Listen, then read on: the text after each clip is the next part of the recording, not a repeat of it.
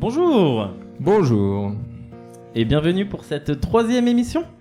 Troisième émission de l'émission bah, qui a toujours pas de nom, Qui n'a toujours soyons pas tout à fait honnêtes.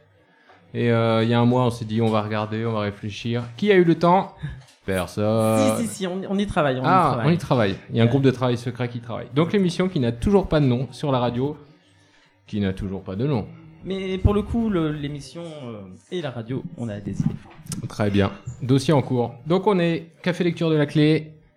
Il est 18h. Deuxième, premier jeudi du mois, premier jeudi du mois. Deuxième jeudi du mois. Deuxième jeudi du mois, pardon, autant pour moi. Le temps passe, le temps passe. Ah, bienvenue à toutes celles et ceux qui nous écoutent euh, en ligne pour cette grande première. Nous sommes en direct euh, sur les ondes du web Internet international. Bienvenue à ceux qui nous écoutent. Aujourd'hui, aujourd'hui, même principe que les semaines euh, précédentes, que les mois précédents. Donc une émission avec des interventions, des chroniques, euh, plein de thèmes. Beaucoup, beaucoup, beaucoup. Beaucoup, beaucoup, beaucoup. euh, de la musique, de la poésie, du social. euh, on a des nouveautés, des petites annonces, des récits, de l'aventure. Voilà là. J'ai la liste des intervenants sous les yeux. On dirait des prénoms de, de, de séries françaises, tu sais, de, de chroniques. voilà. Florian, Sylvain, Clément, Laura Antoine, Cédric, Elisa, Laïa. Il y en a sûrement d'autres qu'on a oubliés. Mais. Super programme. Voilà. On a un peu de travail. On a un peu de travail. On a un peu de travail. Euh, un petit point sur euh, comment réécouter les émissions précédentes, peut-être? Ah ben je veux, je veux, parce que le, le bruit il court dans les campagnes qu'on peut nous écouter et, et donc les gens veulent savoir comment nous écouter.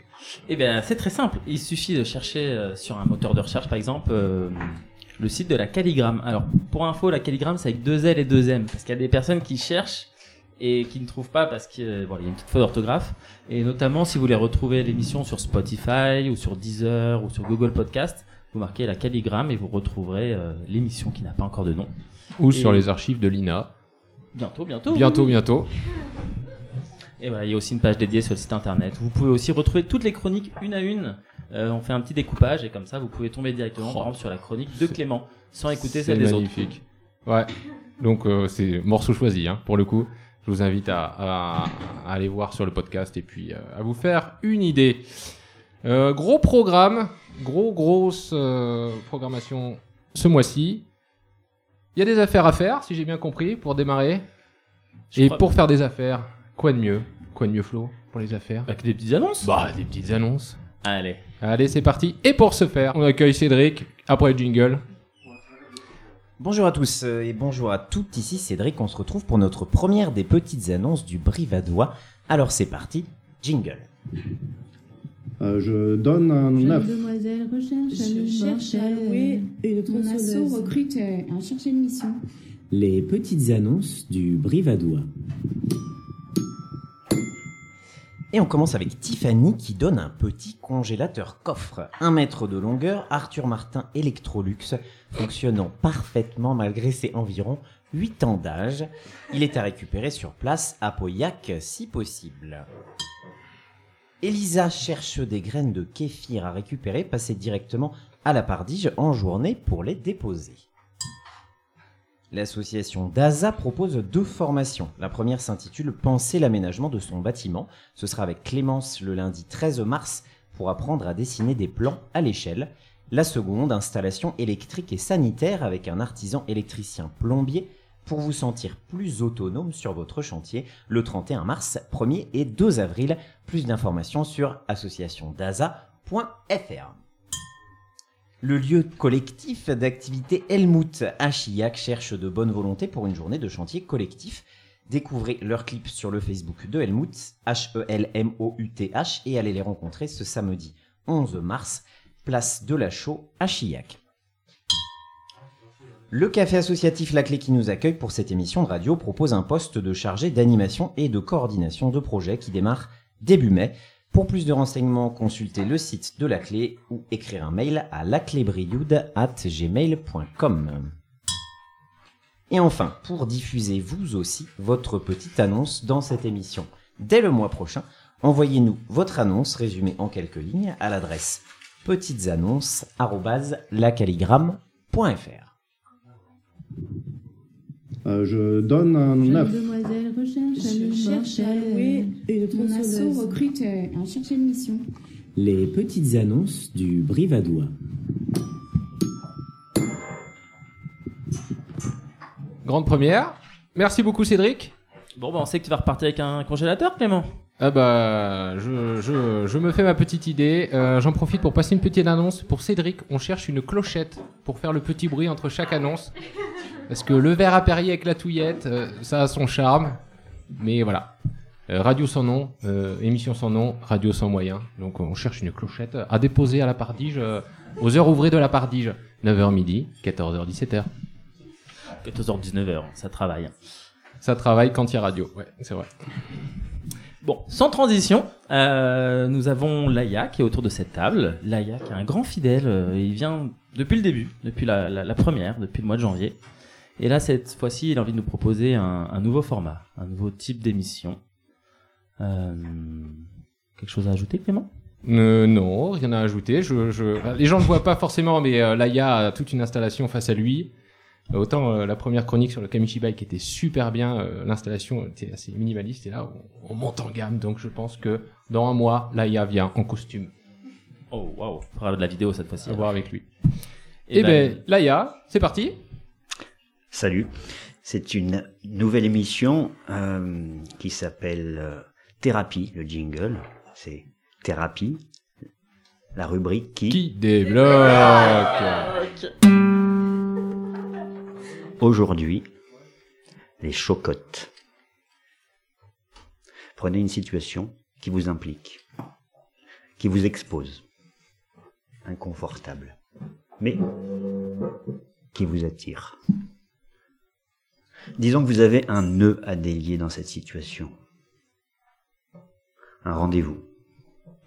Amoureux, professionnel, personnel, artistique, acrobatique. Bref, disons-le carrément, vous avez peur. Vous montez sur les planches. Vous montez sur les planches. Le bois craque. Le bois craque, mais vous ne l'entendez pas parce que vous n'êtes pas là, non. C'est un autre qui marche sur ces planches, qui craque sous ses pieds. Et vous trouvez sa démarche surfaite, pas naturelle. Votre cœur s'emballe. Et votre respiration s'accélère. Non. Vous, ne savez plus à quel moment il faut inspirer et quand recracher l'air. Conscience. La peur est un processus naturel et physiologique activant des fonctions neurobiologiques et hormonales dans le but de préparer le corps les organes d'un sujet, muscles, cerveau, système nerveux et sensoriel à une action immédiate. Fuite, combat, réaction, affrontement. C'est parti. Hop, en avant. Un pas, un mot, pas un, deux, plus. Vous entrez dans la danse. Un pas, deux, plus, pas un, deux, trop. Ces mots, ces conséquences. Et si t'attrapes un tour de cou, parce que ta valse tourne court, et si tu chopes un tour de rein, parce que tes vannes ne riment à rien, ne prends pas tes jambes à ton cou, prends tes chocottes entre tes mains, chauffe, chauffe, chauffe-les bien, respire-les. Inspire un coup.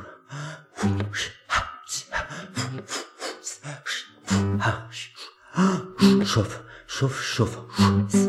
Chocotte. Un, deux. Prends tes chocottes entre les mains, elles sont ton feu, elles sont ton souffle. Inspire-les, respire un coup, chauffe, chauffe, tiens-les bien. Si tu les gardes jusqu'au bout, sans les lâcher de ton chemin, c'est elles qui te tiendront la main. C'est toi qui seras le garou. Ha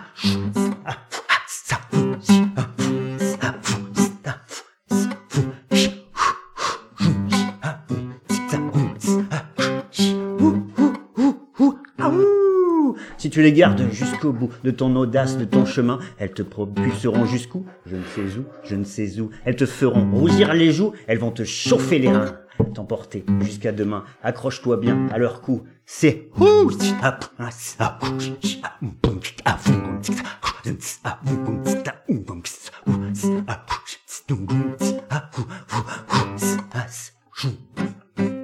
elle ah si vous gardez d'abord ah si elles te propulseront jusqu'où Je ne sais où, je ne sais où. Si tu t'en sers, si tu les tiens, elles te porteront jusqu'au bout. C'est l'énergie qui provient du grand profond de ton tout, la galopade de ton destin, la grande aventure, l'incertain. Ça fait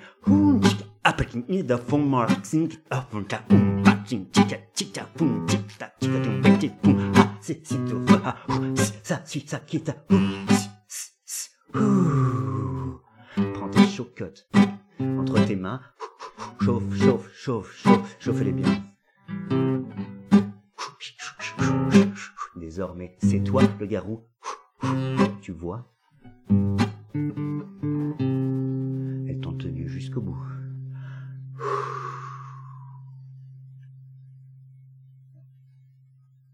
C'était Thérapie, la rubrique qui Débloque. débloque.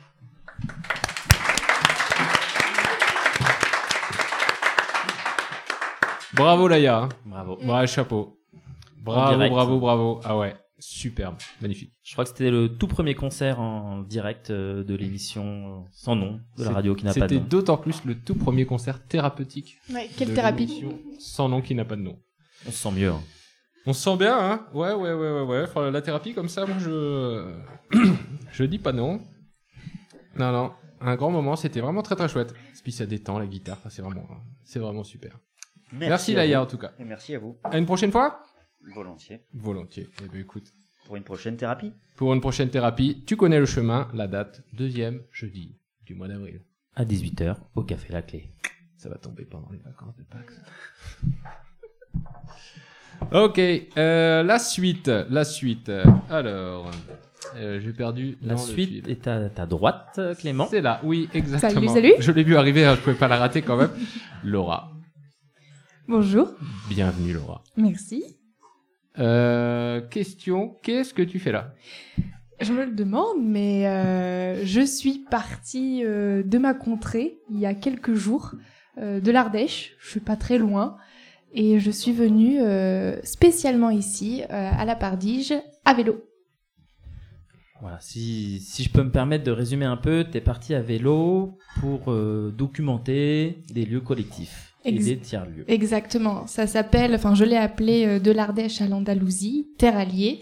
Je travaille sur ce projet de voyage à vélo depuis euh, une, bien six mois maintenant. Et, euh, et voilà, ça y est, je suis partie euh, samedi dernier. Et là, la Pardiche, c'est mon premier, ma première étape, ma première halte dans des tiers-lieux culturels implantés en milieu rural. Et je suis très heureuse d'être reçue par euh, la Pardige et toutes les associations, la Calligramme, la Clé, DASA. Et je les remercie euh, tous. Voilà. Bon, bah, super. Et bah donc euh, j'ai quelques petites questions pour toi, si t'es d'accord. Yeah. Euh, déjà, pourquoi euh, t'as choisi de t'intéresser aux lieux collectifs D'où ça vient cette idée Oh, je pense que ça vient depuis mes études euh, en médiation culturelle, j'ai réalisé un master à Nantes. Et euh, le Covid a fait que je me suis plutôt rapprochée de, de chez moi, en Ardèche. Et là, j'ai vu qu'il y avait plein de lieux qui émergeaient en, en milieu rural. Euh, je viens de la vallée de l'Erieux. Et là-bas, euh, beaucoup de lieux euh, sont réinvestis par des associations, des, lieux abandonnés, des friches industrielles. Et des collectifs associatifs ben, essayent de réinventer un petit peu l'imaginaire de ces lieux-là et euh, de proposer euh, une animation, un territoire un peu plus vivant euh, pour voilà créer du lien social. Donc c'est parti de l'Ardèche, on va dire, et de, de mon amour pour la culture. Et donc t'es parti à vélo. Qu'est-ce que ça change d'aller voir euh, ces lieux, rencontrer ces personnes à vélo? Qu'est-ce que, parce que tu aurais pu le faire en voiture, je ne Mhm. sais pas. Est-ce que ça change quelque chose le fait de voyager à vélo? Totalement. On est carrément beaucoup plus à la rencontre de l'autre. Le, le vélo, c'est tellement convivial parce qu'on est vraiment en train de se réapproprier un espace. On est, on est vraiment ancré sur un territoire qu'on connaît pas. On n'y passe pas. On, vraiment, on y est complètement. Et euh, ben, en étant seul en plus, euh, c'est vraiment plus propice à, à la rencontre, aux échanges, euh, à l'entraide également. et, euh, et à vraiment à cette ouverture d'esprit de ce qu'on peut découvrir dans un petit village comme Brioude ou euh, aussi comme à, à Saint-Paulien euh, avant de passer le col du fixe euh, que j'ai fait il y a pas longtemps là.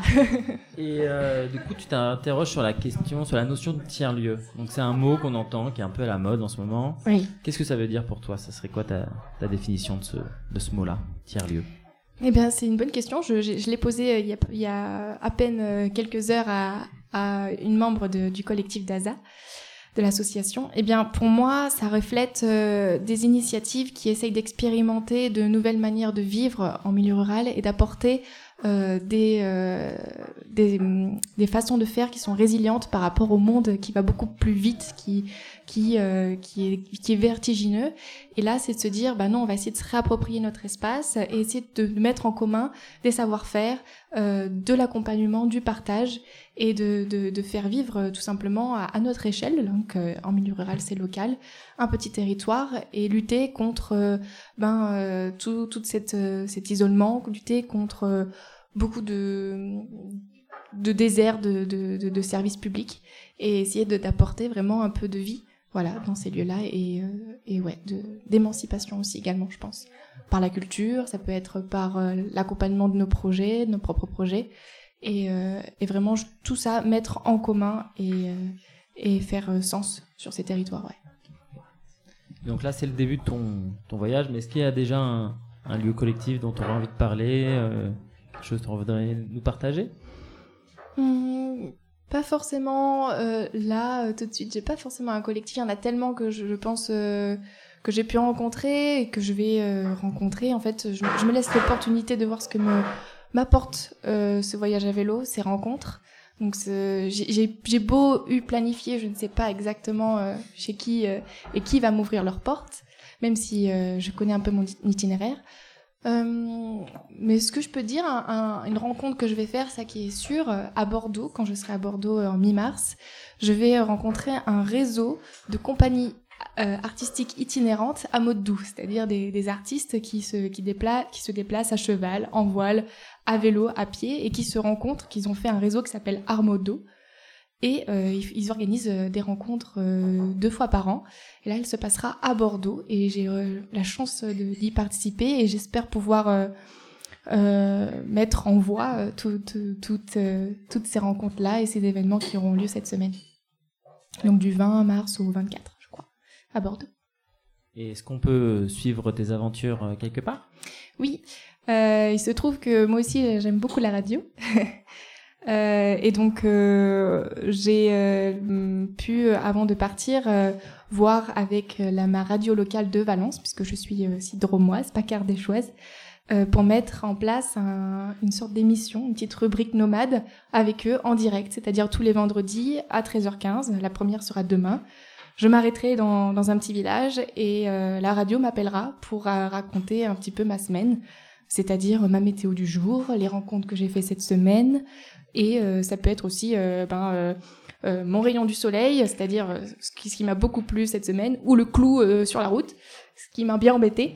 Et, et voilà. Et puis je pourrais diffuser aussi un petit son que j'ai fait, que j'ai pu monter cette semaine et le diffuser à la radio. Donc voilà. Si vous voulez m'écouter, c'est sur Radio Méga Valence. Désolée, je, je fais de la pub pour, pour une radio qui n'est pas d'ici, mais euh, mais voilà, c'est sur Radio Méga Valence à 13h15 euh, tous les vendredis. Ok, et ben c'est bien noté. euh, et ben pas de souci pour la pub pour Radio Méga, au contraire, il y a de la place pour tout le monde. C'est une radio associative, donc ça, ça passe bien. Et ben merci beaucoup pour ce témoignage, Laura. Merci beaucoup, Euh, Florian. Bon pédalage. euh, et Merci, Laura. Bon voyage. Merci. Merci j'ai une question ici. subsidiaire quand même. Si j'ai bien compris, de l'Ardèche à l'Andalousie, Oui. en passant par Brioude. En passant par Brioude, bah oui, évidemment. Parce que mon idée, c'est vraiment d'aller vers ces lieux euh, culturels collectifs qui euh, s'implantent en milieu rural. Donc, euh, ça faisait moins sens pour moi de passer par la Viarona ou, ou l'Hérault. Enfin, Mmh, ça, me- ça me comprends. parlait moins. Donc, je me dis, allez, on va faire un peu de dénivelé et on va aller. Bah, disons que si on avait su que tu faisais de l'Ardèche à Valence sans passer par Brioude, on l'aurait peut-être mal pris quand même. Bien qu'on ne soit, comme tu l'as dit, qu'un village. Je suis ravie d'être là. On est ravis de t'accueillir. Merci beaucoup Laura. Merci. Bon courage. Merci beaucoup. Bon courage, bon courage. Bon pédalage. Beau projet. Belle aventure. Moi, ça me fatigue les gens qui font ça. Je suis admiratif au possible. Je connais plusieurs euh, à Brioude qui. Il y aura une grosse thématique euh, voyage à vélo à Brioude. Hein. Ouais, ouais. On pourra faire une spéciale, je pense, si on fait le tour. euh. Moi, j'ai traversé Brioude en vélo une fois. Et ben, euh, j'avais le vent dans le dos. C'était dur. Vous rendez pas compte. Rond-point de Paris à 17h30 en vélo. euh. Ah là là. Bon, passons à la suite. la suite, c'est Fab Exactement. qui n'est pas là. Qui n'est pas là. Et c'est prévu qu'il soit pas là. C'est ça. Parce que des fois, il y a des gens qui viennent, qui sont prévus, puis qui finalement, non, euh, font pas. Mais Fab, il a dit, je viens pas, mais j'enregistre. Exactement. Fab, vous l'avez déjà entendu, c'est lui qui présente la chronique euh, Au temps des licornes, où il prend un album jeunesse et il nous le lit. Des fois, il a des invités en plus qui font des, effets sonores. Et euh, cette fois-ci, il a voulu nous proposer un documentaire. Euh, je vous en dis pas beaucoup plus. Pour celles et ceux qui sont au café, ça dure 13 minutes. N'hésitez pas à aller vous prendre un verre et tout pendant ça. Et donc, on se retrouve dans 13 minutes après la chronique de Fabrice, Qui s'appelle qui s'appelle Qui s'appelle qui s'appelle Qui s'appelle Oh, Ce suspense. Nos petits récits de piraterie Nos petits récits de piraterie, c'est parti. pour l'épisode 1.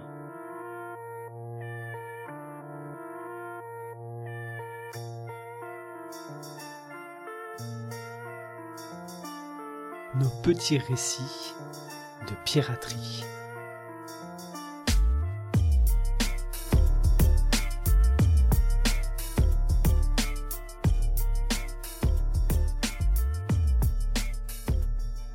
J'ai eu l'idée de ce documentaire à la suite d'une discussion avec mon fils qui a 5 ans.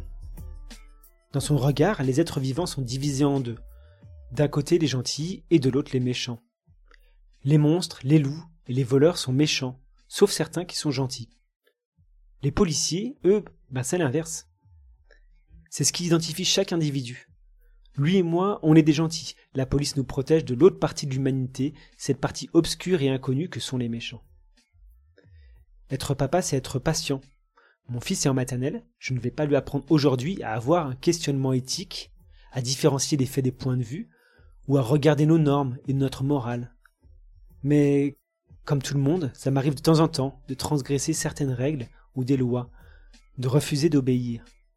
Comment je lui en parle de ça? À quel moment je lui explique que parfois je suis aussi le méchant de quelqu'un? Cette réflexion m'a donné envie de m'intéresser au rapport que l'on a à l'acte de résistance au travers de nos cultures et de nos expériences familiales. Qui nous raconte et pourquoi? Comment ça nourrit des images? Qu'est-ce qui fait trace? J'ai donc décidé d'aller écouter des histoires de famille et je vous emmène avec moi à la rencontre de ces témoignages.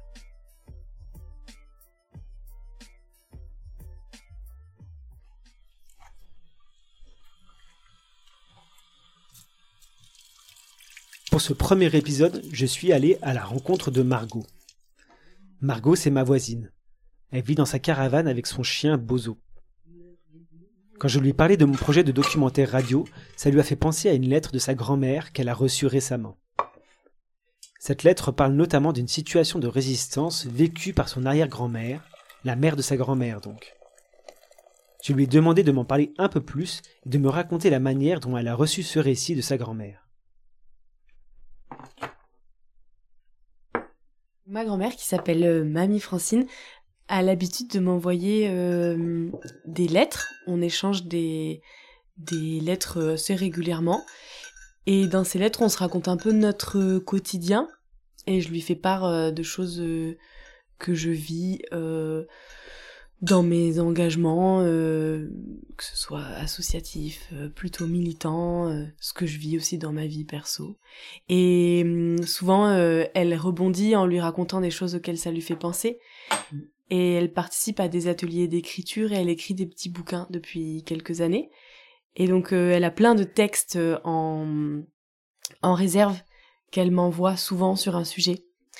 Et c'était à la suite d'une lettre où je lui parlais à la fois de euh, d'engagement euh, militant, euh, de sentiment d'injustice ou des choses comme ça. Et, hum, et à la fois je lui parlais de du fait de faire du pain. Ça lui a fait penser, elle, à hum, une situation que lui a racontée sa mère plusieurs fois quand elle était petite. sa mère qui s'appelait Constance, qui avait euh, une boulangerie euh, place de l'Anche, donc c'est une, une place euh, assez connue à Marseille, dans le quartier où a grandi ma grand-mère et où elle habite aujourd'hui toujours. Et euh, quand la guerre a commencé, euh, elle a perdu son mari assez rapidement et elle s'est retrouvée euh, donc toute seule à gérer cette boulangerie pâtisserie. Et il y avait à ce moment-là donc la situation se passe en janvier 1943. Euh, il y avait une occupation des Allemands de Marseille et il y avait euh, tout le quartier du Vieux-Port qui était euh, en train d'être détruit et les, personnes qui étaient chassées de chez elles et qui étaient toutes toutes les personnes étaient parquées, regroupées pour être emmenées ailleurs. Et on va dire que la destruction s'arrêtait aux portes du quartier où habitait mon arrière-grand-mère, où elle avait sa boulangerie, sa pâtisserie. Et il y avait ben un sentiment, enfin une volonté de de révolte dans le quartier, euh, un, un gros sentiment d'injustice, mais c'était pas très bien organisé. euh, euh, c'est quand même allé assez vite dans ce que raconte ma grand-mère. Et un matin, il y a les, les soldats allemands qui sont qui avaient pour ordre de venir réquisitionner tout le pain des boulangeries du quartier pour approvisionner les, les personnes qui étaient en train d'être chassées de chez elles au niveau du vieux port. Et ma grand-mère, euh, donc euh, mon arrière-grand-mère, ils sont venus dans sa boulangerie et ils ont demandé le pain. Et euh, elle a pas, elle a, elle a, elle, a refusé que ce soit les Allemands qui distribuent le pain. Et donc elle, elle s'est opposée au fait qu'on lui prenne son pain. Elle a dit je, je viens avec vous et c'est moi qui vais distribuer le pain aux Français. Et donc elle est partie distribuer le pain aux Français et elle a adressé des, des mots d'encouragement, euh, des mots de, de réconfort aux personnes à qui elle distribuait du pain. Et ce que raconte euh, ma grand-mère, c'est que quand la guerre s'est arrêtée, il y a des personnes qui sont venues la voir en disant, euh, en disant que ça leur avait apporté beaucoup de réconfort de voir euh, cette boulangère à ce moment-là, euh, dans ce moment qui était un peu difficile pour euh, elle et eux. Et, et ma grand-mère me dit que c'est quelque chose que sa, sa mère lui a raconté plusieurs fois et que c'était une fierté pour elle d'avoir réussi à ten- tenir tête aux soldats et d'avoir mené euh, au bout son idée d'aller donner du pain.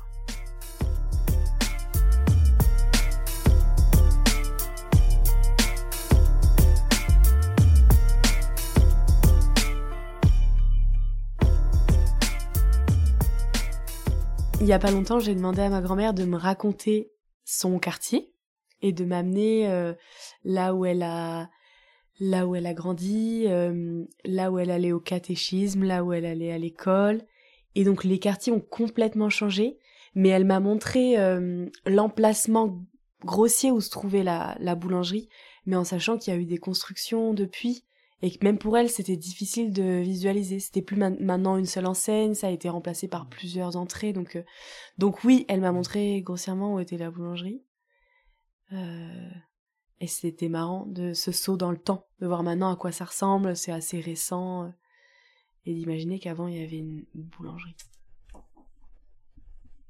Ma grand-mère, elle a envie de garder des traces de choses qui se sont passées, qu'elle a été très marquée par la guerre, par l'occupation, et que pour elle, c'est important de poser des mots dessus. Je pense aussi qu'elle a, qu'elle a, elle a aussi beaucoup d'envie d'écrire et que elle aime le récit. Donc elle, elle aime bien faire des petites histoires autour de choses qu'on lui a racontées. D'ailleurs, dans ce texte-là, elle amène aussi des éléments de biographie de mon arrière-grand-mère. Je pense qu'elle a vraiment l'envie d'écrire. Et aussi, quand je lui posais des questions de sur cet événement-là, je crois qu'elle a de la fierté parce que euh, euh, parce que qu'il semblerait que ce soit un acte qui ait quand même marqué le quartier. Et elle, elle était, elle a, à ce moment-là, évidemment, elle était déjà à la campagne parce que les enfants étaient, euh, étaient protégés des, enfin, éloignés des villes. Mais euh, elle a souvenir que c'est un événement dont elle a entendu parler pendant longtemps. Et donc euh, je pense que cet événement en tant que tel, même si elle n'a pas assisté, ça l'a marqué. Et ça, encore aujourd'hui, elle me dit que elle était très fière de sa mère.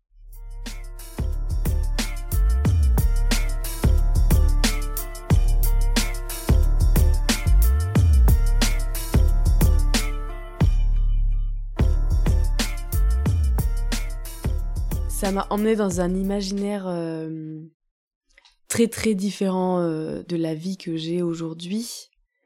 Je pense que mon arrière-grand-mère, elle s'est sentie euh, vraiment euh, bloquée, démunie, et que c'est un peu le, le seul moyen qu'elle a trouvé pour apporter un peu d'humanité et de soutien. Et la symbolique, elle est dans le fait de dire, bah en fait, là, en tout cas, le, le contexte de guerre faisait que euh, l'armée euh, allemande était en train de complètement détruire et, et de et de faire fuir euh, les personnes qui habitaient dans le quartier du Vieux-Port. Et en fait, euh, ma grand-mère a été vraiment pas d'accord avec le fait que bah, ça soit l'armée allemande qui amène quand même de la nourriture aux personnes qui le chassaient. Et donc elle avait envie de, de montrer une forme de solidarité, de dire bah en fait euh, vous pouvez pas jouer le rôle de ceux qui chassent euh, et, de ceux qui nourrissent en même temps. Elle voulait apporter du soutien, je pense que c'est ça la, la symbolique et dans l'acte de nourrir euh, aussi il y a quelque chose je pense d'a- d'assez fort.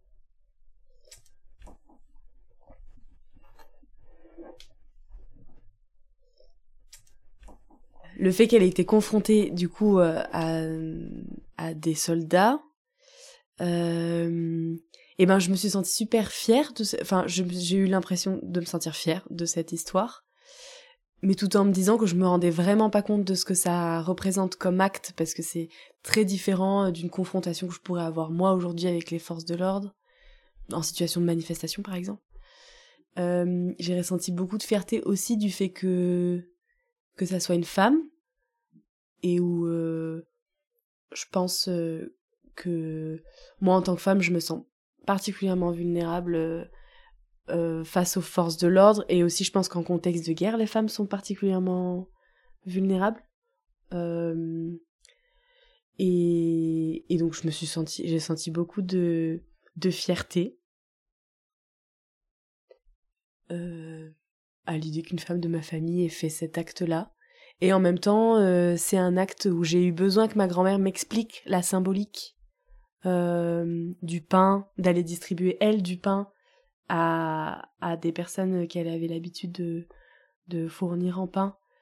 Euh, c'est comme euh, ouais j'ai eu besoin j'ai eu besoin qu'elle m'explique elle la symbolique qu'elle voyait derrière parce que c'était très loin moi d'un acte de rébellion que je pourrais considérer comme étant moi un acte de rébellion aujourd'hui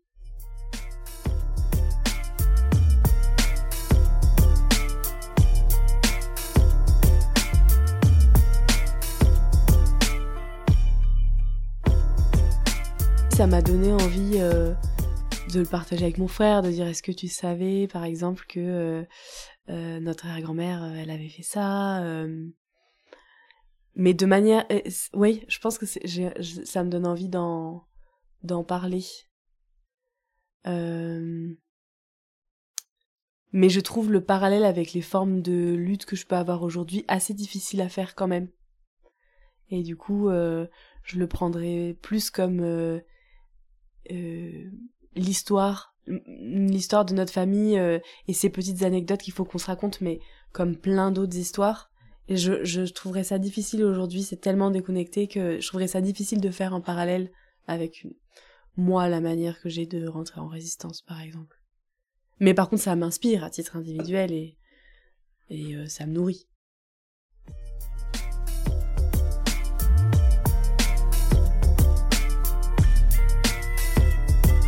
Un très grand merci à Margot pour son témoignage et sa confiance.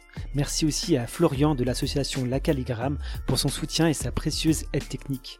On se retrouve dans un mois avec un autre récit. À bientôt.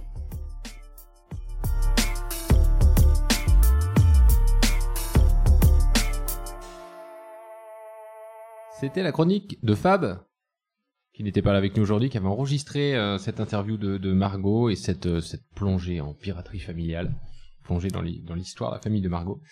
On remercie Fab d'avoir euh, d'avoir pris le temps d'organiser tout ça, de le faire aussi, puis de nous le faire parvenir. On en profite pour dire que Fab l'a cité, la Calligramme aussi a participé euh, à l'appui technique pour l'enregistrement et puis euh, quelques conseils avisés. Ça fait partie des missions de la Calligramme. Oui, si, si vous avez aussi des, des envies de, de création audio, la Kaigram peut, peut vous aider, vous prêter du matériel. voilà, c'est l'idée. Hein, C'est une association de réalisation documentaire, on a du matériel, Mm. autant que ça en profite, et on vous montre comment ça marche. C'est quand même mieux. Florian, je rappelle que les petites annonces sont en début d'émission. Justement, la- l'adresse des petites annonces, est-ce qu'on peut la rappeler euh, On peut la rappeler. eh ben, C'est petites annonces au pluriel, arrobase la calligramme, 2L2M .fr. et on le rappellera en fin d'émission. Euh, place à la prochaine invitée Place à la prochaine invitée, prochaine invitée qui était venue nous voir il y a deux mois. C'est ça, Qui pour la était première. absente le mois dernier. Hmm. Elisa, qui- je, je sais pas ce qui s'est passé, tu n'étais pas là il y a un mois, Elisa. Et non. On a fait l'émission sans toi, on s'est débrouillé tant bien que mal. Bravo. Mais qu'est-ce que tu as fait? Tu, tu étais parti au cinéma peut-être? Et ouais, c'était hier soir. C'était pas le mois dernier parce qu'en fait, moi, je vais au cinéma à peu près une fois euh, tous les deux ans. Donc, je pensais que c'était super légitime que je propose une, une chronique Sinoche. Il fallait marquer Donc, le coup. euh, voilà, voilà, fallait le marquer, fallait marquer ce coup. Donc, effectivement, hier soir, je suis allée au cinéma à Brioude. Et figurez-vous, la salle était comble. Et ça faisait plaisir de voir tout ce monde-là pour la projection d'un film euh, qui s'appelle Annie Colère, euh, de la réalisatrice Blandine Lenoir, qui retrace en fait la création du mouvement pour le droit de l'avortement et de la contraception, le MLAC. Euh, et c'est grâce au planning familial de Briou- Brioude qu'on s'est retrouvés hier soir donc, euh, dans cette salle, et qui a organisé la projection à l'occasion du 8 mars, la journée inter- internationale des droits des femmes. Et non, euh, j'insiste, c'est pas la journée de la femme. D'ailleurs, petit savoir pour briller en société, en Allemagne, l'expression qui s'impose est Feministischer Kampftag, donc la journée de lutte féministe au pluriel, petite précision qui a toute son importance. Donc le 8 mars est d'ailleurs, depuis quelques années, jour férié dans la capitale de mon pays natal. C'est super, non? C'est très instructif. Ouais. Moi, j'étais pas du tout au courant et du coup, je pense qu'on peut prendre quelques notes. Voilà, donc maintenant tu peux briller en société. Et donc, euh, ce premier aparté dans ma chronique Sinoche m'amène vers un deuxième petit détour pour quand même situer très rapidement comment on est arrivé que le 8 mars soit la journée internationale des droits des femmes. Donc, c'est à la journaliste et femme politique allemande Clara Zetkin euh, qui on doit, entre autres, l'invention de cette journée en 1910. C'est avec sa camarade Kate Dunker euh, qu'elle parvient en 1910 à vaincre les réticences de ses collègues hommes au sein du Parti social-démocrate allemand pour proposer aux socialistes de tout le pays la première journée internationale des femmes. Pour Clara Zetkin, l'émancipation des femmes passait par l'autonomie économique. Et euh, c'est une vision qui, euh, qui quand même est plus que jamais d'actualité. Cette semaine, au lendemain d'une mobilisation historique contre la forme des retraites, une réforme qui, euh, surprise, surprise, euh, pénalisera encore euh, davantage les femmes. Enfin bref, c'est à partir de 1921 que la journée internationale des luttes féministes est fixée au 8 mars, en hommage à la grève lancée le 8 mars 1917 par les ouvrières de textile à Saint-Pétersbourg. Donc une date qui illustre bien les liens entre les mouvements pour les droits des- des travailleurs travailleuses et les luttes féministes. Et c'est là que j'ai envie de boucler la boucle avec la chronique Sinoche, avec le film que je suis, allée voir hier. Donc dans ce film, Annie Colère, la protagoniste Annie est elle aussi ouvrière dans une usine de textile. C'est d'ailleurs comme ça qu'on rentre dans le film. On voit Annie avec ses collègues en train d'enchaîner le matelasage. Je vous situe, c'est l'hiver 1974. Annie, ouvrière donc, et déjà mère de deux enfants, se retrouve accidentellement en- enceinte. Elle rencontre le MLAC, le mouvement pour la liberté de l'avortement et de la contraception, qui pratique les avortements de manière illégale. Donc c'était illégal à l'époque. Elle rencontre dans ces groupes de femmes une aide concrète, mais aussi euh, un accueil bienveillant et un soutien émotionnel. Et euh, c'est après avoir avorté en toute sécurité, ce qui est une grande nouvelle à l'époque, qu'elle s'engage dans la bataille du MLAC pour le droit de l'avortement. Et cet engagement va progressivement prendre de plus en plus de place dans sa vie. Ça va bousculer sa vie familiale, la relation avec son mari. Et euh, donc le film raconte aussi d'une certaine manière euh, l'émancipation d'Annie. Et cette action militaire, euh, euh, pas militaire, waouh, ouh, l'action militante du mouvement MLAC est, très intense et très bref. Elle dure à peine 18 mois, mais ce mouvement contribue largement à l'adoption de la loi Veil en 1975 qui dépénalise l'avortement. Youhou. Voilà, donc c'est euh, c'est vraiment grâce à ce film que j'ai découvert euh, l'action du mouvement MLAC et, euh, et ça me frappe quand même que l'histoire de cette lutte est assez peu racontée au final. Quelque chose qu'on a pu partager hier entre personnes qui ont participé à la, à la projection. C'est vraiment incroyable de voir comment une action si forte, si passionnante et si importante a été invisibilisée quand même malgré tout. Et c'est fascinant aussi d'observer donc euh, chez Annie, chez la protagoniste, euh, cette fascination pour euh, pour cette solidarité, pour cette colère collective qui au final est pleine de tendresse, tendresse, cette entraide infiniment bienveillante entre femmes. Et, et je reste aussi complètement scotchée sur le pouvoir d'organisation collective dans une époque sans téléphone mobile, sans Internet. Et ça me semble vraiment improbable qu'il y avait plus de 300 antennes du MLAC partout sur le territoire euh, en France. Euh, donc même si je ressors euh, boostée de ce film, il me laisse aussi ce goût amer euh, quand on se confronte à la réalité aujourd'hui. Annie Colère me rappelle la fragilité de nos droits, la tendance d'oublier le chemin parcouru et de croire que la question de l'avortement est réglée. Mais on se retrouve de nouveau aujourd'hui confronté à la montée de pouvoirs euh, ultra-conservateurs qui menacent ce droit. Et voilà, j'ai complètement plombé ma chronique. mais non, mais non, non, non. Euh, parce qu'on est quand même super forte. Attention, on ne baissera pas les bras, jamais. On continuera chaque jour de l'année de se battre, pas que le 8 mars, pour nos droits, pour, notre, pour une société égalitaire. Et les mouvements, il y en a partout et il y en a davantage.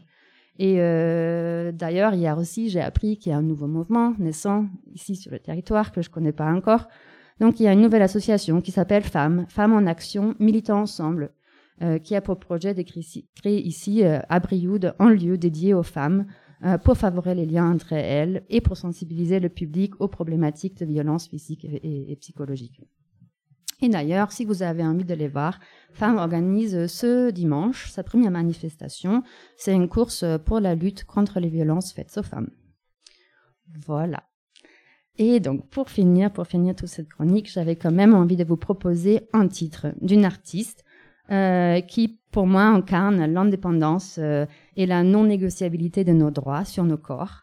Et euh, c'est une artiste euh, suédoise qui s'appelle Cobra et le titre s'appelle Deep and Drip.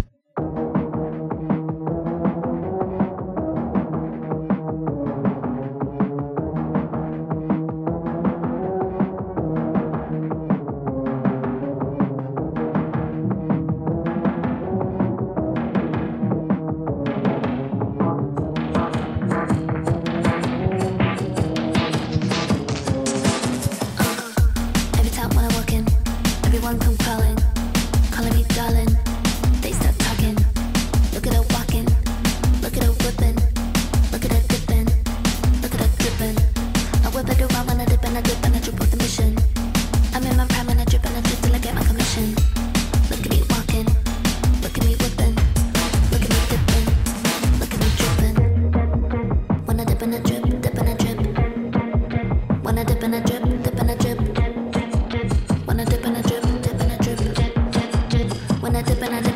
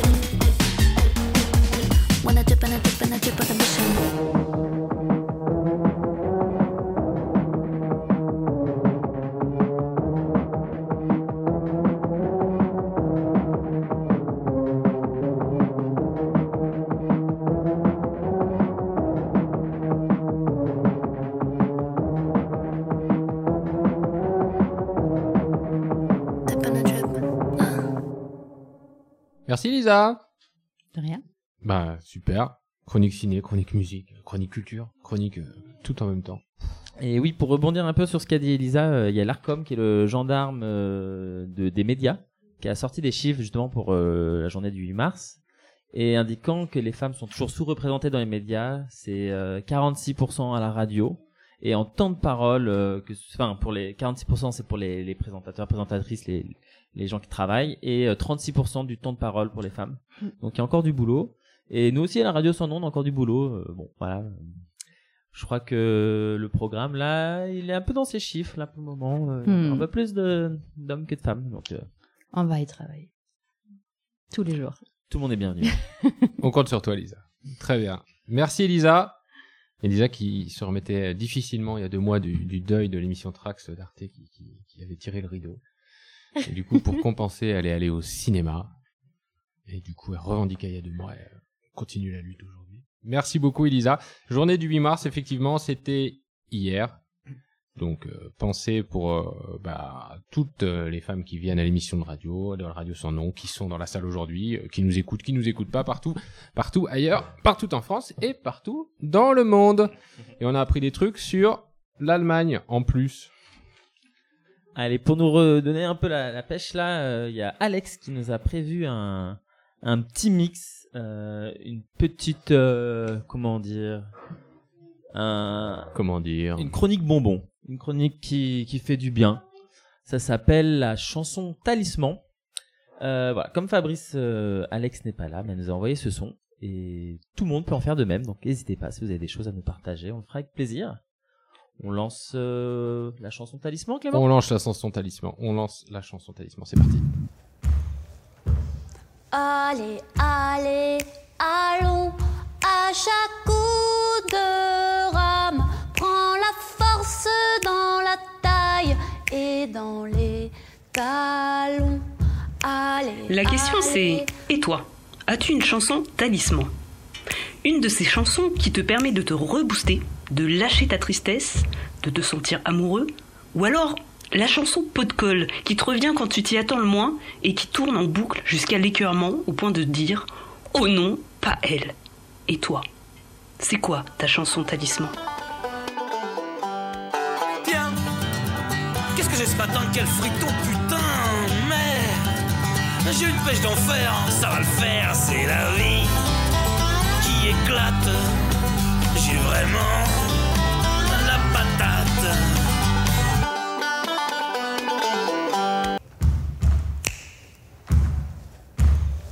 Moi, ma chanson qui me revient souvent euh, en tête, elle me revient souvent quand je suis au boulot, au travail. Et euh, je me rends pas compte. En fait, déjà de base, je suis quelqu'un qui chantonne euh, ou qui peut parler même sans trop s'en rendre compte, mais voilà, je, je chantonne aussi. Et là, c'est soit quand je suis, euh, quand, quand je marche beaucoup dans mon dans mon taf pour aller d'un endroit à un autre. Et c'est souvent quand je marche, soit je suis toute seule, ou c'est quand je suis au bout, quand je, je cherche un truc aussi.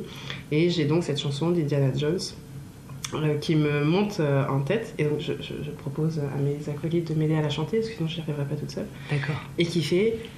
Dun, dun, dun,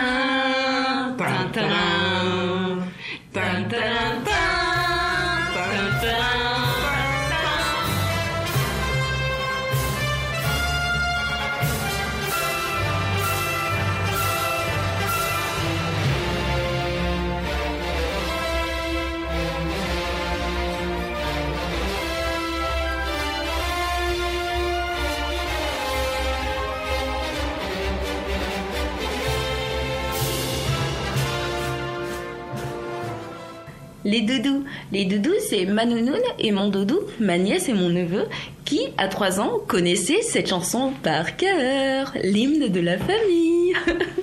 c'est J'ai rien prévu pour demain, mais c'est déjà bien dépensé et je pense que demain matin, j'aurai du mal à me lever, je ne ferai pas 39 heures. C'est vrai pour pouvoir penser, il faut avoir du temps, le pouvoir, les dollars, l'exploitation, le marché noir. Ça laisse très peu de temps à ceux qui crèvent sur le trottoir. Plus d'espoir pour y croire, juste quelques cauchemars. Même plus droit à un rêve, juste à une vie illusoire. J'ai rien prévu pour demain.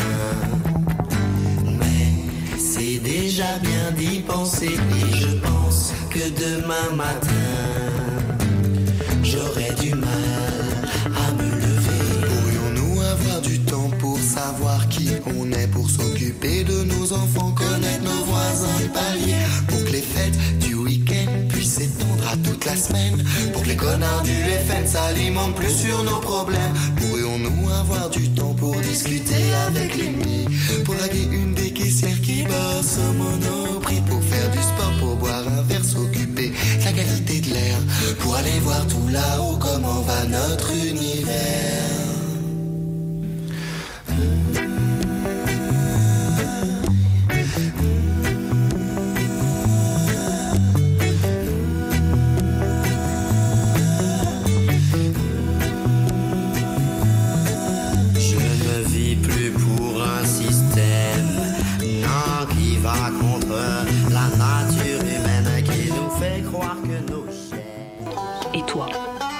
Quoi ta chanson talisman Tiens, qu'est-ce que j'ai ce matin Quel friton, putain, merde J'ai une pêche d'enfer, ça va le faire, c'est la vie qui éclate. J'ai vraiment la patate. Et nous aussi, on a la patate À l'émission Sans nom de la radio Sans nom. Est-ce que ça va bien la clé? C'est la folie. que ce ne soit pas en, en vidéo parce que Clément euh, nous avait prévu une petite danse. euh, il accompagnait avec une chorégraphie Ah euh, bah. cette douce musique. Donc venez à la clé, c'est Venez en à la clé. avec, avec du visuel. Ah bah là, si vous voulez du spectacle, venez à la clé, c'est sûr. C'est sûr, c'est sûr. Eh ben, on remercie Alex qui nous a envoyé euh, tous ces bons sons et puis toute cette petite ambiance musicale de la chanson talisman. Si vous voulez faire votre chanson talisman, ça doit être possible. De voir Oui. avec Alex. Venez à la clé, elle est régulièrement. Elle sera contente de vous demander votre chanson talisman. Talisman, super. Après la chanson talisman, nous allons écouter la chronique de Lucie. Lucie nous a envoyé également un enregistrement. Il y a beaucoup de gens qui sont pas là ce mois-ci quand même. C'est que Que font les un- gens le deuxième jeudi du mois de mars? Ah, il faut dire que c'est intimidant aussi le direct. euh, il faut laisser. faut dire, la, place faut dire la vérité aux gens, Flo. Il y a deux mois, on était trois. Euh, non, quatre. Il y a deux bénévoles de la clé, toi, moi, plus Fab. Bon, là, voilà, pas beaucoup. Et là, la salle grandit, grandit, grandit, grandit. On va être obligé de louer la halle au grain bientôt. du coup, on Du écoute coup, Lucie. Lucie, qui en fait euh, a lancé un podcast où elle partage ses réflexions sur la sécurité sociale alimentaire. Donc Lucie, euh, un petit peu comme Laura qu'on a rencontré avant, euh, va rencontrer des, des collectifs, va interroger des personnes qui, s'interrogent sur ce que c'est que la sécurité sociale alimentaire dans un podcast qu'elle a appelé euh, comment il l'appelle son podcast? La Fourche en tête, voilà, c'est comme ça que ça s'appelle, La Fourche en tête. Donc voilà, je t'en dis pas plus. Je vous laisse avec Lucie pour les 11 prochaines minutes. À tout à l'heure.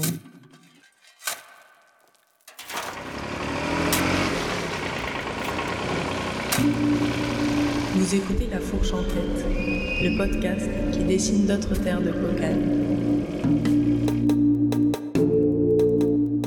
Comment mélanger nos mondes, les mondes en lutte? Ces mondes qui se méconnaissent, s'ignorent, qui finiront bien par converger. C'est cette réflexion que nous avons souhaité partager aujourd'hui, accompagnés par Kevin, Héloïse et Samuel, tous les trois militants au plat de résistance, une cantine en lutte basée dans le nord de Sèvres. Co-auteur de Régime Général, Kevin revient sur le projet de sécurité sociale de l'alimentation. plein de structures travaillent à cette idée de sécurité sociale de l'alimentation. Entre autres, on a eu l'occasion de rencontrer Dominique Paturel, qui est une chercheuse à l'INRA, et qui a permis de d'étendre euh, la définition de l'alimentation, parce qu'on l'aborde souvent la question de l'alimentation par euh, les conditions euh, des paysannes et des paysans et aussi des consommateurs. Et là, ce que les travaux de Dominique Paturel et de d'autres apportent, en fait, la, le fait que cette question de l'alimentation résume pas à, ces deux bouts de la chaîne, mais qu'il y a toute la partie agroalimentaire et toute la partie grande distribution qui est, présente. Et aujourd'hui, le pouvoir économique, il est bah, dans ces structures-là. quoi. Donc voilà, l'idée un peu de la sécurité sociale et de l'alimentation et de comment euh, voilà réfléchir en fait à un autre mode de, production sur l'ensemble de la filière de l'alimentation euh, pour pouvoir avoir accès toutes et tous à, une alimentation euh, qu'on choisit et de qualité. En fait, grossièrement, l'idée de la sécurité sociale de l'alimentation, c'est de reprendre le modèle de sécurité sociale tel qu'il avait été pensé dans l'après-guerre et l'étendre à l'alimentation. Bah, cette question de l'appliquer à la- à l'alimentation, c'est comment étendre en fait euh, bah, le régime général. L'idée c'est pour euh, défendre euh, ses conquis sociaux, aussi de revendiquer euh, d'autres droits sociaux. Et derrière cette idée de régime général, de sécurité sociale de l'alimentation, il y a tout un travail de réflexion autour du rôle des cotisations sociales. Et ça, c'est des travaux qu'on doit notamment à l'économiste Bernard Friot. Notre approche en tant qu'adhérent à Réseau Salariat, mais aussi avec Laura, euh, avec la coécriture de régime général. L'histoire pour nous du, régime général, comment il a été pensé en 46 et comment il a été subverti en fait euh, à la sécurité sociale euh, capitaliste, ça a été que les cotisations sociales ont, permettent de reconnaître du travail en fait en dehors de l'emploi. C'est-à-dire qu'en dehors de mettre en valeur un, capital, et c'est ça pour nous qui est subversif en fait par rapport au système capitaliste. Et donc c'est bien la question du travail en fait euh, qui est qui est centrale et que bah, c'est pas immuable dans le temps en fait. C'est une convention sociale qui se qui est le résultat d'un rapport de force en fait entre qu'est-ce qu'on reconnaît travail et qu'est-ce qu'on reconnaît comme capital. Donc le travail, c'est une notion qui est super importante pour penser un modèle de sécurité sociale de l'alimentation. Et ça tombe bien parce que c'est un des cinq chapitres de régime général. Et quand on se pose la question du coup euh, du travail dans la filière de l'alimentation, eh ben on s'aperçoit en fait que eh ben il y a par exemple euh, en France métropolitaine, euh, par exemple il y a plus de personnes qui ont un statut de salarié qu'un statut d'exploitant agricole. On s'aperçoit que c'est une grande majorité euh, de femmes qui travaillent dans la grande distribution et dans la partie agroalimentaire. On s'aperçoit que c'est une grande partie d'hommes avec ou sans papier ou issus de, l'immigration qui travaillent euh, dans les abattoirs. Puis après, sur la question du travail domestique, euh, quand on se pose la question de l'alimentation, dans nos sociétés euh, faites par, par les femmes, quoi, c'est elles qui ont la charge de penser au menu, de faire les courses. ça, c'est bah, aussi tout le travail des féministes sur qu'est-ce que, qu'est-ce que le travail et qu'est-ce qui est tout le travail gratuit et invisible qui est, qui est là et qu'on a besoin dans notre société pour pouvoir vivre, mais qui n'est pas reconnu euh, par le système capitaliste. Ce qu'on entend derrière les propos de Kevin et ce qu'on peut lire plus en détail dans Régime Général, c'est qu'en fait, dès lors qu'on étudie la filière alimentaire, on voit que le système patriarcal, le système de classe, le système néocolonial, en fait, il est présent tout au long de la chaîne. La question bah, du travail, directement liée bah, à la question de la propriété. Deuxième axe, la propriété. Qui, qui est propriétaire des, des outils de travail Et cette question du lien entre capital et travail, elle est extrêmement présente dans le monde agricole, et c'est ce que Samuel nous rappelle à travers son témoignage. Oui, j'ai travaillé trois ans euh, sur une ferme collective euh, dans un GAEC. Après le, le même si on modifie les statuts pour euh, pour le faire coller à un système anticapitaliste, tout nous ramène dans la transmission agricole au capital. voilà, donc il y a l'actif circulant, le cheptel, et il y a le foncier. Et donc finalement, le- ce, parcours à l'installation, euh, pour moi, il a été euh, émaillé de de- d'embûches euh, énormes qui étaient toutes liées à la propriété ou au capital. Sans parler en fait du, statut de, paysan, enfin de chef d'exploitation agricole, pour entrer dans dans un schéma d'installation et obtenir une DGA, il faut faire un prévisionnel économique, il faut pouvoir se tirer un salaire. Et en fait, du coup, ça ça amène à, faire des, des calculs euh, où euh, ben, soit on vient euh, rémunérer le, capital de transmission, comme je disais tout à l'heure, ça veut dire rembourser l'achat de la ferme, rembourser l'achat du cheptel ou se rémunérer pour le travail qu'on fait. La ferme, on avait fait le choix du coup de ne pas se verser de salaire parce qu'en fait on devait rémunérer le capital.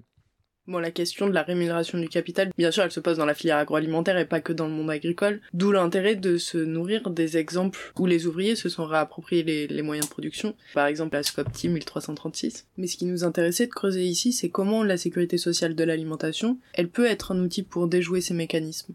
En système capitaliste, la propriété, elle est souvent privée et puis lucrative. Privée, bah, c'est qu'elle est, détenue par, par une personne ou quelques-uns et dans le but d'être lucrative. Donc, c'est-à-dire le fait de détenir le titre de propriété va faire que bah, on va gagner de l'argent. Donc ça, en fait, on veut le supprimer euh, pour le remplacer par une propriété collective et d'usage. Donc collective euh, parce que du coup, bah, elle est, appartient pas à, quel- à quelques-uns. euh, c'est un collectif qui, qui en décide et euh, d'usage. Donc pour le dire autrement, les personnes qui ont le titre de propriété, et bah du coup ils ont pas, ils ont pas les pouvoirs qu'ils ont aujourd'hui quoi. Ça veut dire que c'est celles et ceux qui utilisent l'outil qui en décident de comment ils s'au- s'autogèrent euh, dans le collectif de travail.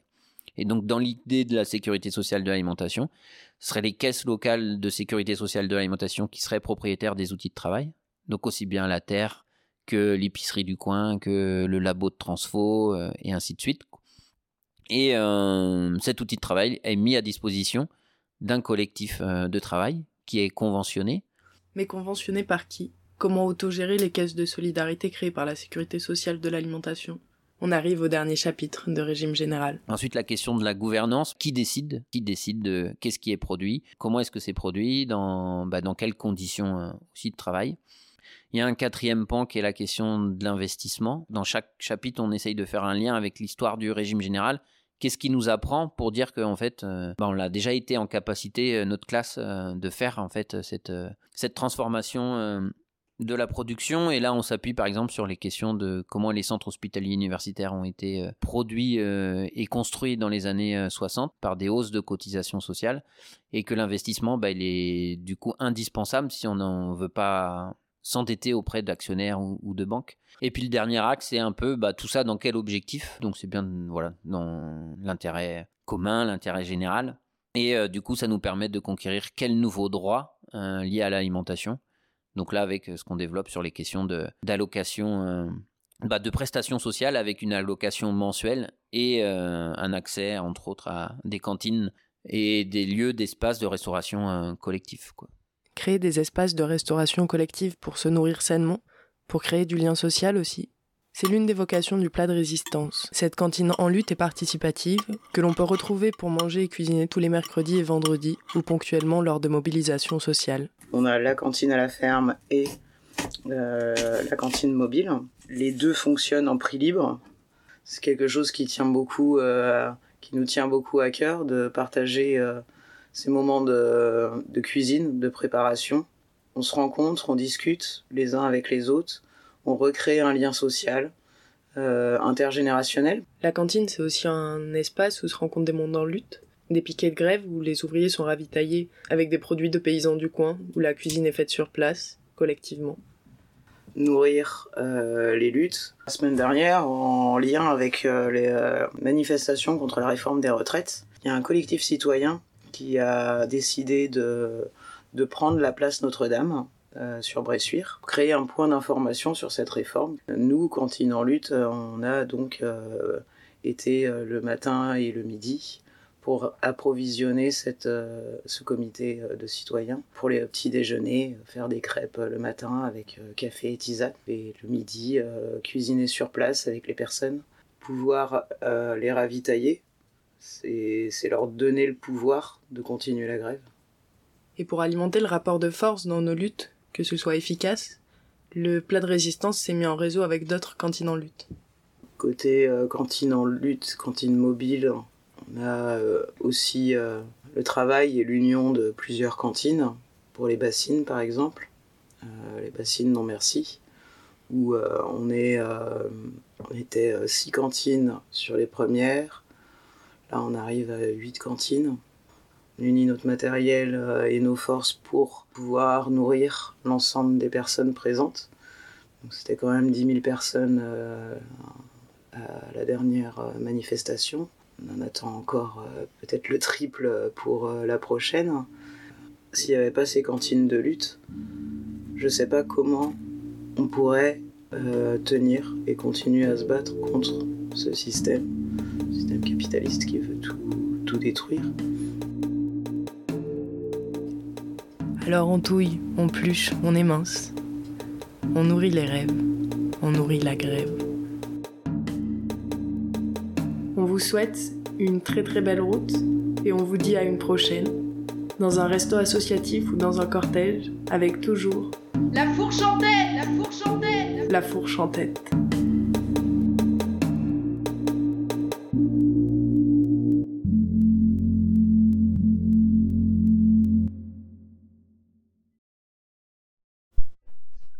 Et on rallume les micros, ça marche mieux. Merci Flo. C'était la fourche en tête, Lucie, qui nous propose euh, du coup un voyage dans les Deux-Sèvres sur les cantines en lutte. L'heure où il commence à faire faim, le timing est quand même extraordinaire. Euh, si on veut aller plus loin, elle nous propose euh, quelques lectures, Lucie. Notamment une bande dessinée qui s'appelle Encore des patates du collectif pour une sécurité sociale alimentaire. Un exemplaire est disponible à la Pardige, n'hésitez pas à passer. Et euh, un autre livre, Régime général pour une sécurité sociale de l'alimentation, de Laura Petersel et Kevin C- Certenay. Euh, Et pour les gens qui préfèrent pas lire et qui veulent en discuter ou voir de vive voix, il y a une conférence gesticulée à la préfecture du Puy-en-Velay. Pardon. Euh, le Puy-en-Velay, ville-préfecture, c'est pas la préfecture. C'est proposé par la DR du 43 et le petit café de la fourche à la fourchette et non l'inverse. C'est le vendredi 17 mars à 18h30 et c'est au centre Pierre Cardinal et non pas à la préfecture. Il se passe beaucoup de choses à la préfecture en ce moment au Puy. C'est pas du tout là-bas la conférence gesticulée. Et peut-être que cette conférence gesticulée, euh, gesticulée aura lieu au Café La Clé. Donc on est, voilà, il y a des discussions avec euh, le, le gesticulant pour qu'il puisse venir aussi à la clé et qu'on puisse discuter de ce sujet de la sécurité sociale alimentaire au Café La Clé. Plein d'infos en off. Il y a des négociations avec la clé pour faire rentrer des conférences. Et je chuchote. Allez, du coup, on enchaîne. La suite, c'est Claire. Claire qui était venue nous voir, qui n'est pas là non plus aujourd'hui. Bah, deuxième euh, jeudi du mois de mars. Les gens sont pris, les gens sont pris. Le programme est chargé. Voilà, mais Claire qui nous a fait un petit enregistrement euh, d'une lecture, si j'ai bien compris. Oui. Voilà. D'une euh, sur un son de Nordic Herding Call. Et euh, voilà, sa poésie s'appelle Errance. Et on écoute ça tout de suite.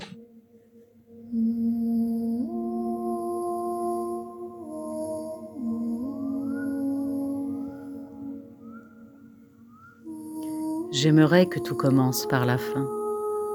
J'aimerais qu'avec nonchalance se terminent nos après-demain. J'aimerais que nos insolences s'en remettent au destin pour goûter l'errance de nos vies sans chemin. J'aimerais que la fin ait le goût d'hier. J'aimerais que nos débuts soient une aventure tout entière. J'aimerais à mon insu cet éphémère pour goûter les jeux et les tus de notre vagabonde matière. J'aimerais que provisoirement ne finissent les jours. J'aimerais que définitivement sautent les comptes à rebours. J'aimerais définitivement nos provisoires pour goûter leurs promesses d'un seul et unique soir. J'aimerais que le voyage soit un adage. J'aimerais que nos flâneries l'emportent sur la rêverie. J'aimerais bourlinguer, musarder, sans plus hésiter. Pour goûter l'essence de nos infinies errances.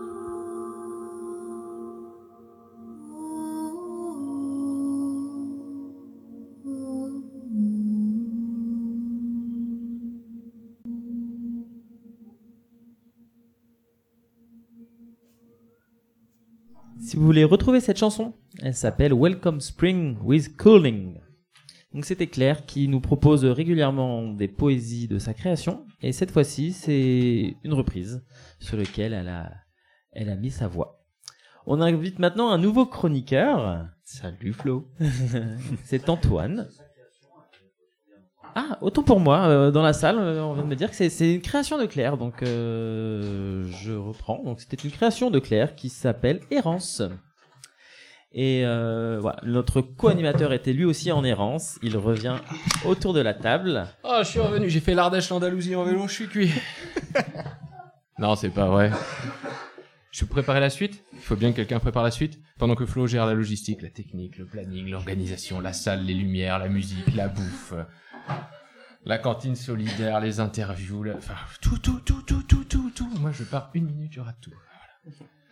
Je disais qu'il y avait Antoine qui s'était installé autour de la table. Antoine Euh, Alors que ceux qui étaient là il y a un mois ont vu mais n'ont pas entendu. Parce qu'en tant que jeune entrepreneur dynamique du Brivadois, bah, on sait ce que c'est, on court partout, et puis voilà. Antoine qui était au planning, mais bon, imprévu.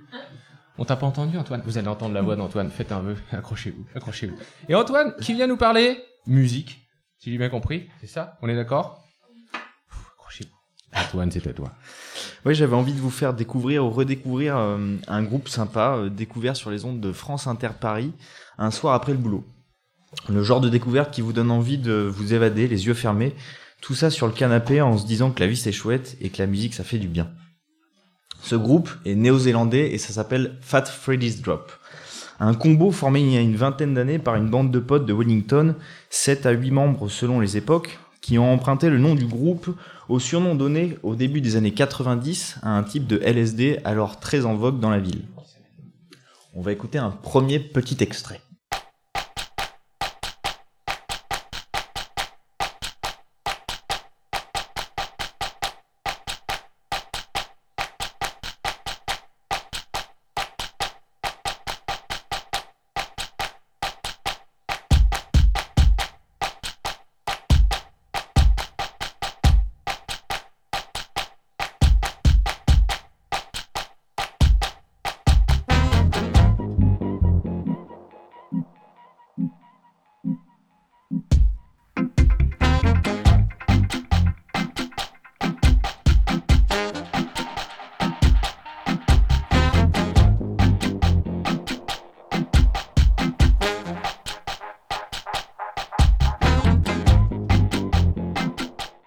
Depuis, le groupe est devenu extrêmement populaire dans ce petit pays. Leur recette a un doux mélange, comme vous venez de l'entendre, de roots, dub, reggae, jazz, soul, saupoudré d'électro.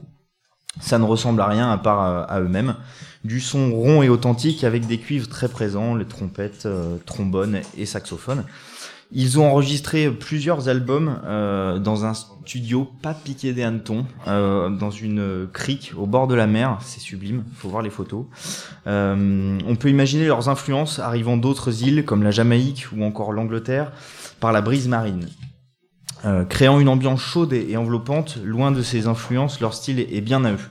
On va écouter un deuxième extrait qui est de l'album euh, Dr Bundiga et the Big BW qui a été enregistré et produit en 2009.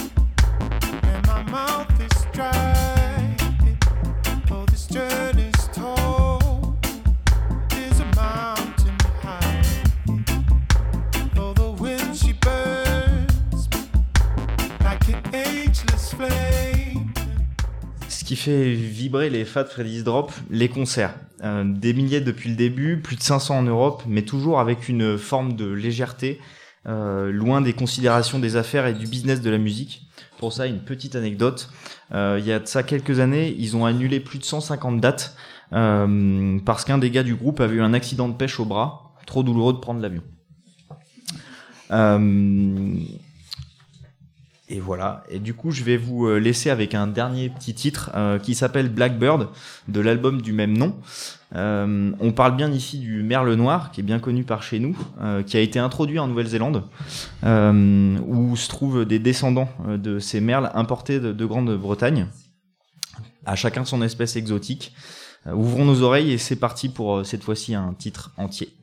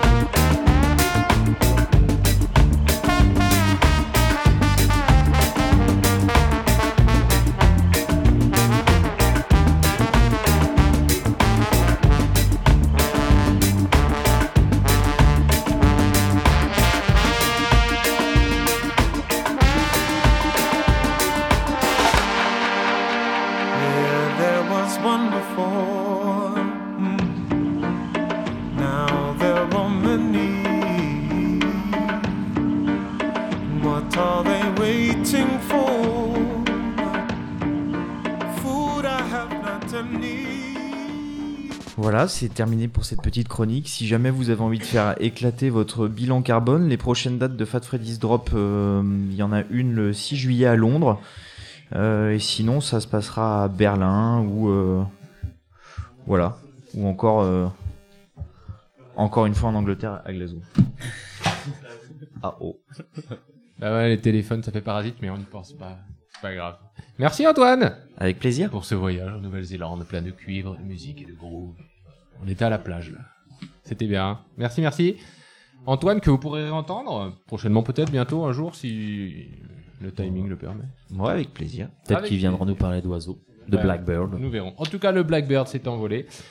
Pour clôturer l'émission, on reçoit Sylvain. Sylvain qui était venu nous voir la semaine prochaine, la semaine dernière, le, le mois dernier, la première, le- la fois d'avant.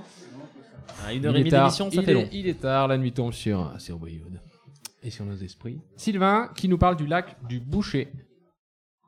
Sylvain, c'est quand tu veux. Ouais, je te laisse t'approcher du micro. Voilà, bonsoir à la clé. euh, je voudrais un grand merci à la clé pour tout, parce qu'en fait, euh, la clé, c'est génial. Euh, Il y a une super cuisinière, une super custo. euh, je sais pas si pour ceux qui la connaissent pas, c'est Marie-Jo. Elle est géniale. Voilà, c'était un truc pour ceux qui travaillent aussi. Ça marche. Et du coup, on parle du lac du Boucher? Ouais, alors pour en revenir au titre, que, alors euh, dans le prénom, parce que. Ah, c'est, euh, moi, c'est Florian et je t'avais proposé un titre. Voilà, il est génial, il est génial, ouais. C'est euh, Lac du Boucher, le robinet est bouché.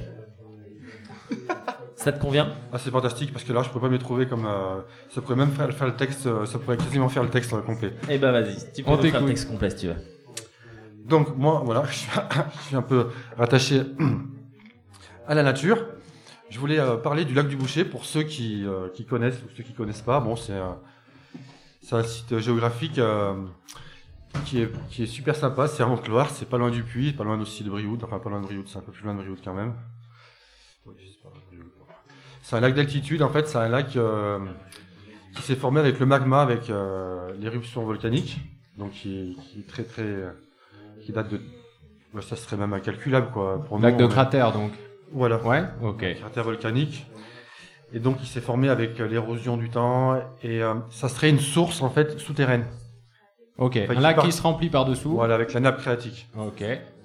Et donc là où, là où je veux en venir, c'est que la nappe phréatique, en fait, en ce moment, on, on a tendance à l'oublier. C'est un peu, euh, comment dire, dans le frigo, qu'est-ce qu'on mange pas beaucoup, par exemple. La nappe phréatique, on la mange pas beaucoup. Voilà, donc ce que je veux dire, Ouais. c'est qu'on la laisse un peu tomber, cette nappe phréatique. Et euh, là, on devrait prendre sérieusement conscience. Alors, c'est un exemple. hein, je pense qu'il y en a beaucoup d'autres. hein, si on regarde dans toute la France, ou voire même plus loin, on avait tendance à, à regarder l'Afrique en disant euh, Ah, mais oui, euh, ils n'ont pas de chance avec l'eau, ils sont obligés de regarder ce les quantités d'eau et d'aller la chercher très loin. Ils creusent des puits, enfin, c'est très difficile pour eux. Et là, je pense qu'aujourd'hui, en fait, en, euh, nous qui sommes euh, si civilisés, entre guillemets, de- depuis longtemps et qui avons euh, conscience que l'eau, euh, en fait, nous était donnée presque. C'est comme si euh, l'eau, euh, ah bah elle tombe du ciel, c'est génial, euh, on n'y fait pas vraiment attention. Alors voilà, j'en reviens au lac du Boucher parce qu'il y a un tout petit village qui est à côté du lac du Boucher qui s'appelle le Boucher Saint-Nicolas. Pour ceux qui connaissent pas, en fait, ils pourront aller faire un tour. C'est, il, est, il est magnifique. C'est un petit village encore qui, est, qui a été protégé. On a l'impression qu'il n'a pas bougé depuis sa construction, en fait. Parce qu'il n'y a rien qui s'est construit autour. C'est encore des vieilles fermes. C'est voilà. Et ils ont plus d'eau depuis l'été dernier. Et devinez comment ils se procurent l'eau? Eh ben, ils puisent dans le lac du Boucher. Voilà. Donc tout ça pour en venir en fait qu'ils n'ont pas de solution, ils trouvent pas d'eau. Et il y a personne qui a de solution pour l'instant. Ils font des forages, ils ne trouvent pas d'eau. Et ce qui est vachement inquiétant, c'est que le fait qu'on soit dans les puits, dans les puits, un puits de Dôme, le puits envelé, le fait qu'il y ait une pénurie d'eau à ces endroits qui sont quand même euh, avec des, normalement des nappes phréatiques et des, des réserves d'eau qui doivent être assez importantes.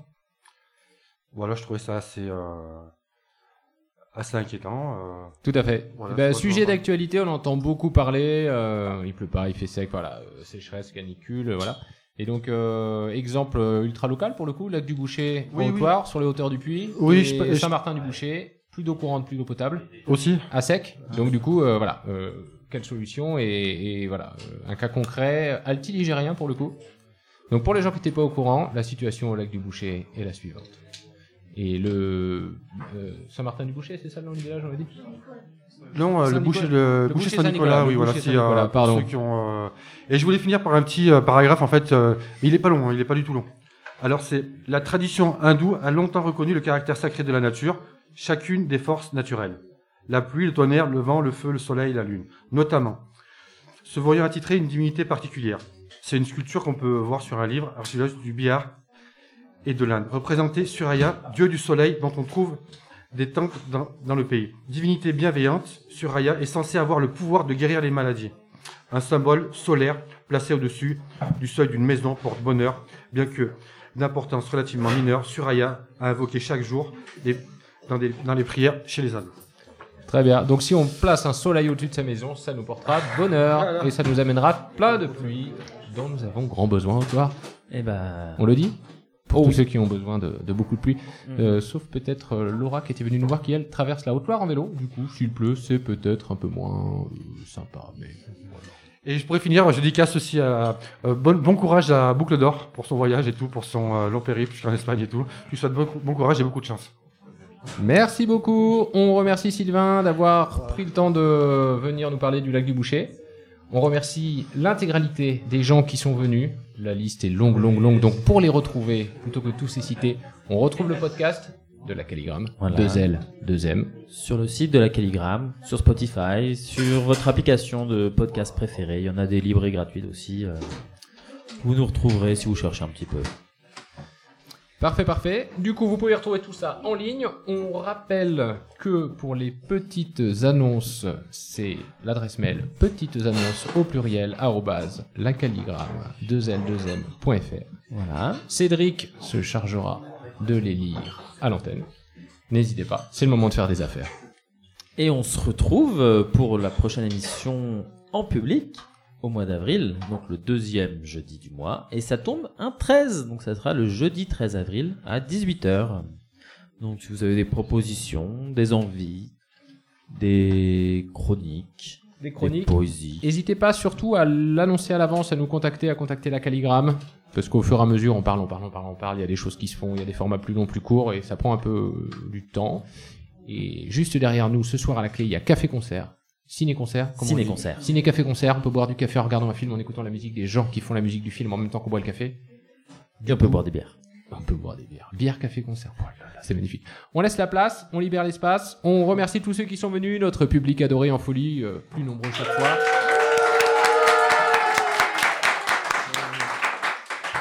Bonne fin de journée, bonne fin de semaine au mois prochain. Et c'est fini le direct. Bisous, caresses. Merci tout le monde.